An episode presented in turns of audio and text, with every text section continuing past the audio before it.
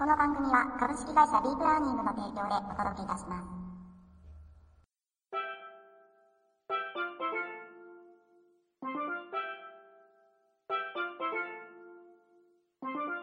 皆さんこんにちは。ザッツワンニャンライフ第258回目の配信をお届けしてまいりたいと思います。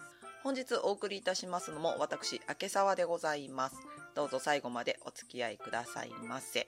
この間の日曜日、本当に暑かったですね。夏っていうぐらい。翌日、ほっぺの両方の一番高い頬骨のところが、チークがいらないぐらい、あ、明けさんも化粧するんですけどね、チークがいらないぐらい真っ赤になってて、完全に日焼けみたいな。本当に暑かったです。で、ちょうど教室の開催だったんですけれども、午前中1コマ目、朝9時からはですね、まだいくらか、ちょっと暑いけど、加減入ると涼しいよね、みたいな感じだったんですけど、2コマ目の10時半からは本当に暑かったです。ああ、もうこれやばいな、熱中症になるかもしれないって思うぐらい暑かったんですけれども、サニーさんもね、程よく日陰に入る時間を作ってくださって、炎天下の中、え座学をやったのは明け沢というね、感じだったんですけど、参加者さんにね、日陰に入ってもらったんでは、炎天下でなんか頭クラクラしてきたって思いながらやっておりましたけれども、まあ事故なく、怪我なく、無事にシーズン9の3回目終えることができました。ほんとね、これからあんな暑い日が来るんだな、なんていうのをね、よくよく思ってしまいますけれども。ね、もうそろそろ皆さんもゴールデンウィークということで、お休みの計画、どこどこ行こうかなとかね、立ててらっしゃるんじゃないでしょうか。なんか後半に入ってきて関東地方ちょっと暑い日が続くなんていうのをちらっと小耳に挟みました。実はこの時期から熱中症ってすごく多くて、夏はね、警戒してるんであれなんですけれども、この時期だとまだ平気じゃないかなって油断をしている時だそうです。で、そういう時に限ってすごく暑くなってしまって熱中症を引き起こす。まあ、熱中症の走りの時期になるっていうことですよね。なので十分お気をつけいただいて、ワンちゃんを車に残してお出かけしないようにお願いできればなと思っております。というわけで本編の方早速入っていきたいなと思うんですが、ちょっとね、切ないお話を一つご紹介させていただきます。ライブドアニュースさんからお題をお借りいたしまして、ペットの死は人の死よりも辛い、周囲に理解されず、うつ病を発症をご紹介させていただきます。本編ご紹介していきます。ペットロスでうつ発症、誰も分かってくれない。家族や身近な人との永遠の別れは深い悲しみとなって心にのしかかってくる。厚生労働省の人口動態統計によると、1年のうち12月から3月にかけて死亡者数が急増。特にこの時期に多いのが激しい寒暖差によって血圧などが大きく変動し心筋梗塞や脳梗塞などを起こすヒートショックだ。体力が衰えているアラフォーの親世代の高齢者を中心に年間1万人以上が死に至る。そしてこれは人間に限った話ではない。ペットの犬や猫鳥にとっても激しい温度差は突然死の要因となる。このような冬場から春先にかけて大切な家族を失ったことをきっかけに喪失うつに陥る例も多いのだ。ということですね。まず冒頭なんですけれども、えー、確かに私も人間の総裁業をやっていた時、一番忙しい時期でした。12月から3月ですね。で特に2月が一番だった。かな日数少ない割に稼働がすごく多くて、もうほんと休みなんか取れないみたいなね。なかなか厳しい時期でしたけれども、やはりこの寒暖差が多い時期、比較的健康な子でもお腹の調子を崩したりとか、先週もね申し上げましたけれども、ということは体力が落ちてしまっている状態であると、本当に命に関わる問題が生じてくるわけですよね。で、そこに来てさらにそれを見送る方の問題、心の問題も大きいよということだと思います。戻りますね。青木清隆さん、加盟37歳 IT 関連がうつ病を発症する原因になったのは可愛がっていた愛猫の突然の死だった。もともと高齢で体が弱っていたこともありますが、ペット用のヒーターを取り替えていた最中に突然動かなくなったんです。慌てて病院に行ったが手遅れで。一人暮らしの僕に15年もの間寄り添ってくれて、もはやその存在は家族同然です。心にぽっかり大きな穴が開いたようで仕事も食事も手につかないし部下を呼ぶ時に間違ってミーコってペットの名前を呼んでしまったり正直親戚が亡くなるよりよっぽど悲しかった。ペットロスで苦しむ青木さんにさらに追い打ちをかけたのが職場や友人など周囲の反応だった。同僚や友人が心配して頻繁に声をかけてくれたんですが事情を話すと皆一様になんだペットかよ。と肩透かしを食らったような反応をするんです。自分にとっては家族なのにそれを分かってもらえないのが余計につらい。仕事中も家でもふとした時に涙が溢れて1ヶ月で7キロほど痩せてしまいました。前出の大室氏は近親者の死のように周囲の理解を得られないペットの死はよりうつ状態になりやすいという。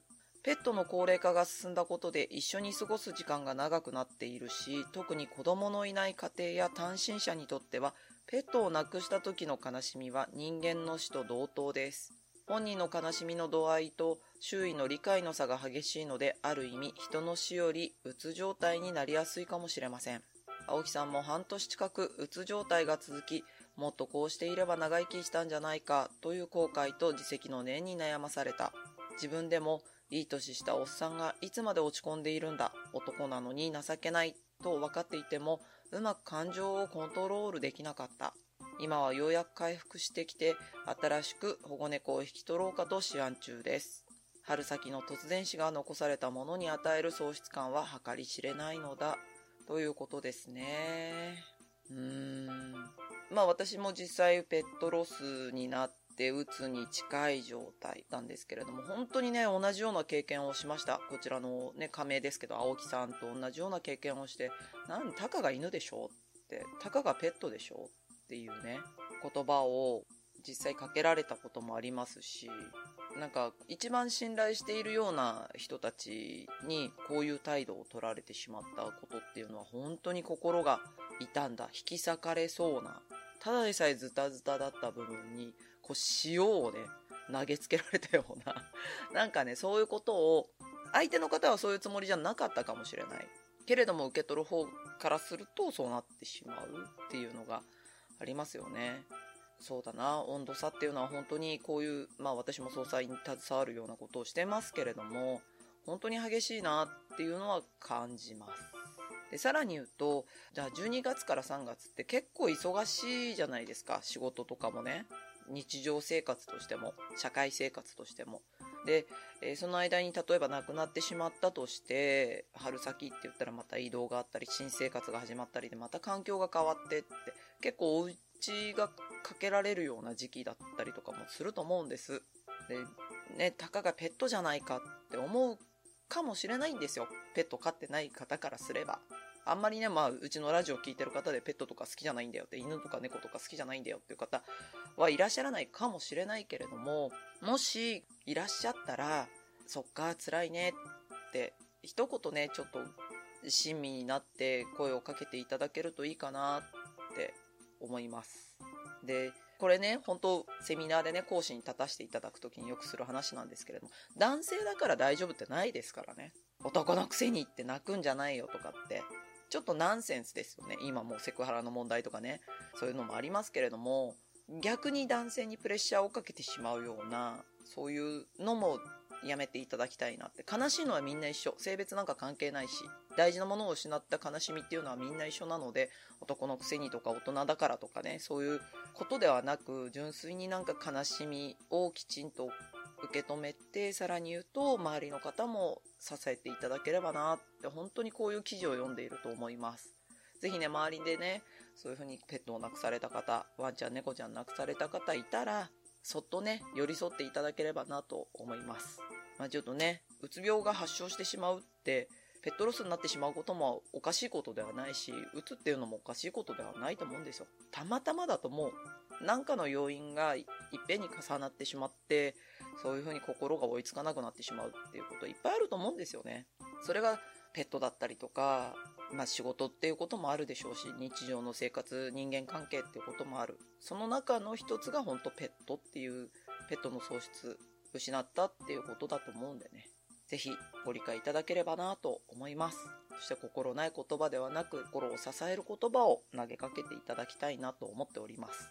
というわけで今回は、ライブドアニュースさんからお題をお借りいたしまして、ペットの死は人の死よりも辛い、周囲に理解されず、うつ病を発症をご紹介させていただきました。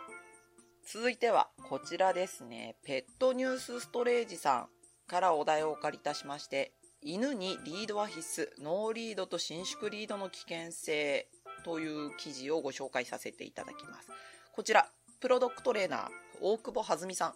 サニーさんがね、書かれた記事なんですけれども、ほんとね、これからお出かけ多いでしょ？ゴールデンウィーク。ほんとね、気をつけていただきたいと思って、あの、改めてご紹介をさせていただきたいと思います。記事自体も新しいんですけれども、冒頭お借りいたします。今までにうっかりリードを離してしまったことはありませんか？リードはしていたとしても伸び縮みする伸縮リードでヒヤッとした経験はありませんか？うちの犬は逃げないから大丈夫とノーリード、過去引き綱なしでお散歩をする人もまだたくさんいます。今回は犬のプロの目線でノーリードと伸縮リードの危険性と正しい伸縮リードの使い方をご紹介します。ということなんですね。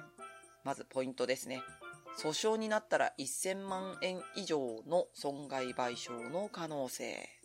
近年、ノーリードや伸縮リードの事故による訴訟の件数が増えています。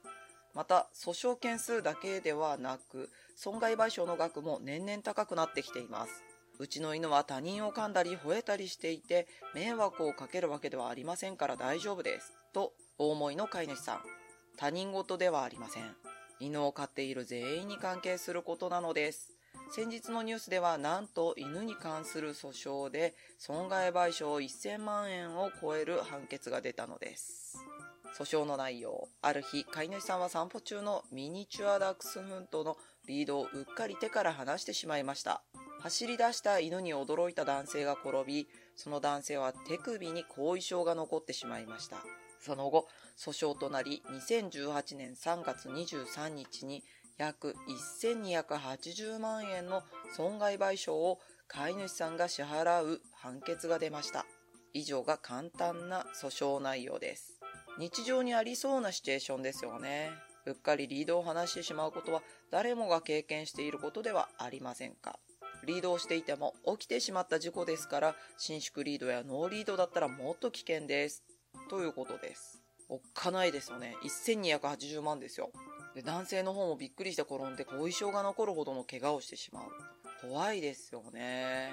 続いて、起こりそうな事故を知ろうということです。リードに関す。る事故を防ぐためにも、以下に事故の例を紹介します。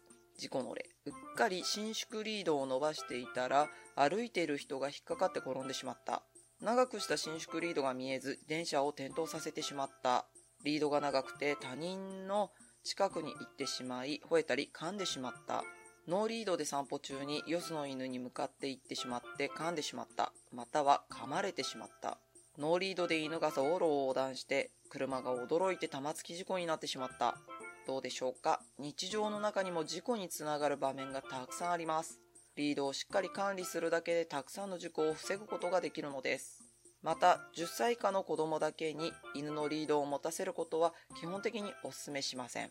必ず保護者が横でサポートしてあげてください。特に伸縮リードはお子さんには長さの調節が難しいだけではなく、ハンドルを握ること自体が難しく、リードのワイヤー部分で手を切ったりと事故の原因になります。ということですね。そうですね。お子さんだけのお散歩できれば避けていただきたいなと思います。小型犬でもで中学生ぐらいかな。せめて、ね、小学校高学年。もう大型犬とかって言ったらもう高校生もいいところですね。高校生レベル。運動部の男の子とかにお願いしたいぐらい。すごい力が強いので。多分ね、文化部で体鍛えてない子だったら大型犬厳しいと思います。引きずられちゃうと思う。元気な盛りの子とかはね。怖いですね。リード。事故ね。歩いてる人が引っかかったり、自転車が引っかかったり。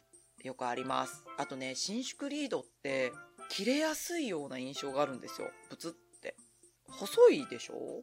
あの細さで針金とかじゃないし、ワイヤーじゃないしね。あの、切れてしまって、うちのセシル姉さん襲われるって他の子に襲われるっていう事件もありましたし、友人はね、自転車転倒させそうになったこともちろんありますしね。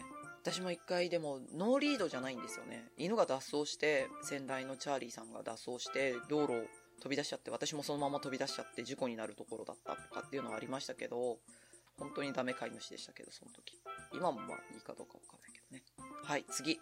犬の散歩は車の運転と変わらぬ責任があると心得よう。ということで、車の責任とかとね、同じぐらいの責任がありますよという記事も書いてあります。ぜひね、ちょっとゆっくり飲んでいただきたい。要は読んでいただきたい。で、リードはあなたとワンちゃんが繋いでいる手ということで。安全に過ごすためにリードの範囲はどれぐらいにしたらいいのでしょうかそのイメージとして人間の子供と一緒にいる時をイメージしてください。人通りがあるところでは小さな子供の手をしっかりつないで大人の近くにいさせますよね。公園など広い安全な場所にいたらつないでいる手を伸ばし、ゆったり歩かせてあげますよね。ワンちゃんの場合も同様で、基本的に道や街中の他の方がいるところではリードを短く維持します。イメージとしては飼い主さんから半径1メートル以内に犬がいる状態です。少し広い道などではリードは少し緩められますが、それでも半径2メートル以内。伸縮リードは伸ばすと3メートル以上ありますから、いずれも街中では長すぎます。ということです。そうです。本当にその通りだと思います。ね。ほんと小さいお子さん、勝手に一人で街中ね、車とか自転車とか人がいっぱいいるところ、歩かせないですよね。だって何があるかわかんないもん、危険が。よちよち歩きの3歳ぐらいのね、子供まあ、歩き始めたばっかりの子とかを勝手に歩かせるっていう親御さんはいらっしゃらないと思います。それと同じような感覚でいていただきたいということですね。続いて、伸縮リードの正しい使い方。街中で伸縮リードを伸ばすことは、現金ならいつ伸縮リードを伸ばせるの？と思われますよね。例えば、広い公園や河川敷などで近くに人がいない安全な状況でなら、伸縮リードを伸ばすこともできるでしょう。基本的に伸縮リードは短い状態でお散歩をして広い場所でのみ伸ばすのが正しい使い方です。ということです。はい、その通りです。これね、伸縮リードのメーカーの方もおっしゃってます。街中では伸ばさないでいただきたい。広くって人が少ないところで十分注意しながら使って伸ばして使っていただきたいっていうことですね。次、いつノーリードにできるの？自己責任なのだからリードはつけないでいいわけではありません。各自治体の条例でも犬はつないで飼うことと決まっている通り、基本的に犬にリードは必須なのです。では、いつノーリードにできるかというと、脱走の可能性のない安全なドッグランと家の中などです。河川敷でのびのび走らせてあげたいのにリードをつけなきゃダメなの？と思われるかもしれません。ここで役立つのが戦術の伸縮リードなのです。伸ばすと長くなります。伸縮リード以外にもロングリードといって10メートル以上の長さのリードも販売されています。犬はリードにつなぐことが決まりですから、リードをなしにするのではなく安全な環境では伸縮リードを伸ばしたり、ロングリードに付け替えればいいわけです。ということですね。ほんとね、河川敷とかで絶対ダメですよ、ノーリードにしちゃ。いつ何時誰が来るかわかんない状況で、ましてやそれが公共の場所、ご自身の土地だったら別ですよ。何百坪ってあるところで、周りに民家もなく人も来なくって、その人が勝手に入ってきたら、みたいなね。もうなんか大自然のど真ん中みたいな、めったに人も来ませんよ、みたいなんだったらちょっと話は違うのかもしれないですけど、日本でないじゃないですか、なかなかそういう環境。この間テレビかな？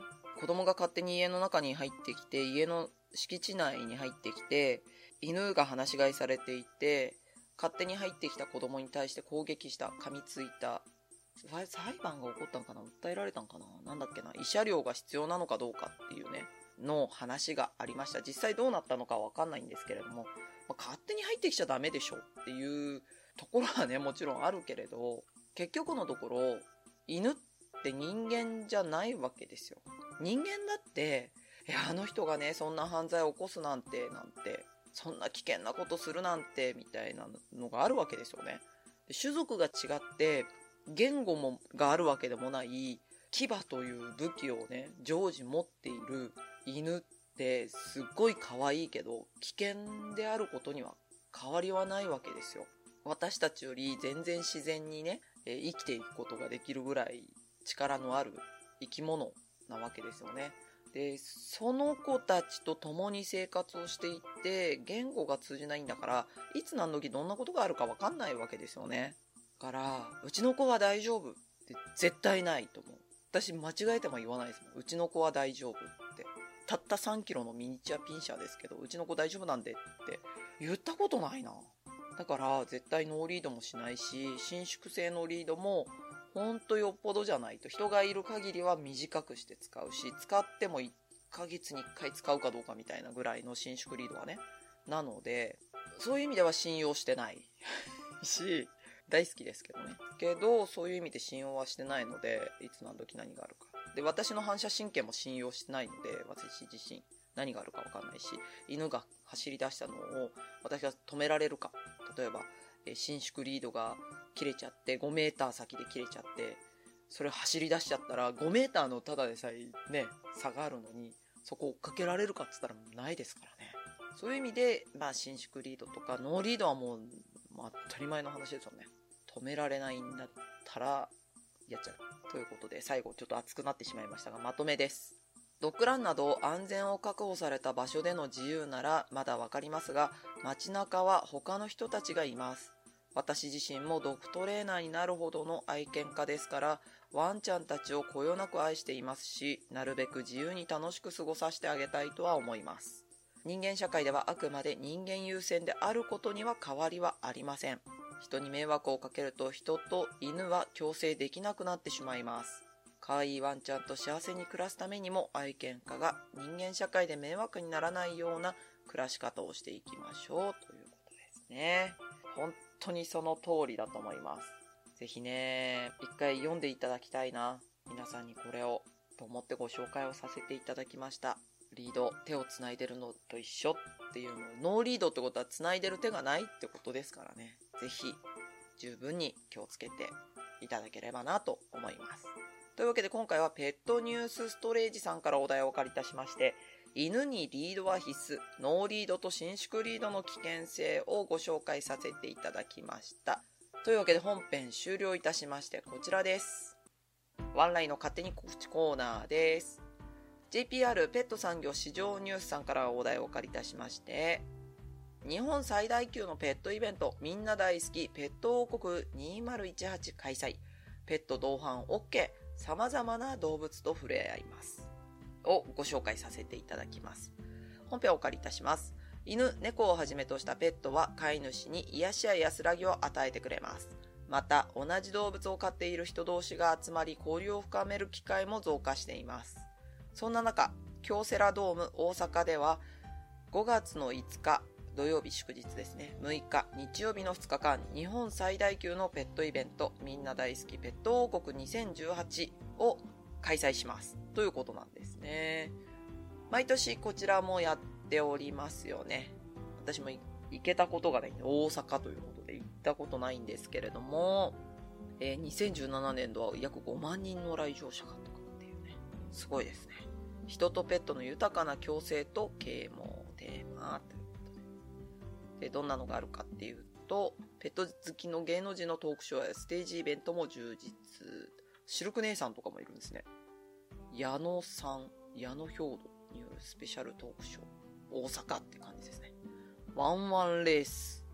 触れ合いコーナー。愛犬と一緒に遊んじゃおうをテーマに、ペットジムやドッグプールなどもある。犬の大運動会コーナー。ドッグピラティスやペット回路体験会。おー、いいですね。健康系もありますし、飛行犬撮影会などもある。あと展示コーナー。必見。癒しのにゃんこ部屋。世界中の猫を集めてる。防災グッズとかもありますね。ペットセミナー。プロカメラマン直伝。うちのペットを上手に撮るコツ。自宅で健康チェック愛情たっぷりマッサージ。インコオウムたちと快適に一緒に生活する方法。ペットのお手入れ、ボディケアについて、マダニが媒介する新興感染症。あ、これ聞きたいな。すごい盛りだくさん。で、えー概要なんですけれども、5日、6日、土曜、日曜ですね。朝の10時から17時、最終入場は平常の30分前まで、16時30分で入場できなくなりますということですね。京セラドーム大阪、当日券大人、中学生以上が1600円、子供3歳から小学生が900円、税込みです。前売り券大人、中学生以上が1400円、子供3歳から小学生が700円。え前売りはもう発売してるそうですね。3月の3日からということで。3歳未満の子は無料なのかな？書いてないということなのでね、ちょっと気になる方はお調べいただくといいかもしれません。ね、今年ちょっと後半だと暑いって言ってるので、あ、でも関西どうなんだろう？わかんないな。お天気いいといいですよね。ぜひ、あの、うちのボスも行ってるらしいので、興味のある方は遊びに行っていただくといいかもしれません。飲み水とトイレグッズのね、ご用意は万全に行ってみてください。というわけで、今回は JPR ペット産業市場乳さんからお題をお借りいたしまして、日本最大級のペットイベント、みんな大好きペット王国2018開催、ペット同伴 OK、様々な動物と触れ合いますをご紹介させていただきました。ワンライの勝手に告知コーナーでした。というわけでエンディングでございます。ちょっと手前味噌というかね、今度4月のゴールデンウィーク入ってすぐなんですけれども4月の29日日曜日朝9時から午後3時開催いたします。第3回繰り出市というのに出展させていただくことになりました。なっています。あのまあ、地元のね産業イベントっていう感じなんですけれどもぜひ興味のある方遊びにいらしていただくといいかもしれません。というかぜひ遊びに来てください。ペットグッズレーザーグッズ販売しております。場所がですね埼玉県の久喜市栗橋中央というところなんですけれども JR 宇都宮線と東武日光線の駅に栗橋駅というのがあります。でその栗橋駅から徒歩そうだな5分かからないぐらいの場所に栗橋いきいき活動センター静岡館という場所があるんですけれどもそちらにおりますのでぜひ遊びにいらしてください。というわけで、ザッツワンニャンライフ第258回目配信をお届けいたしましたのは、私、明沢でございました。また来週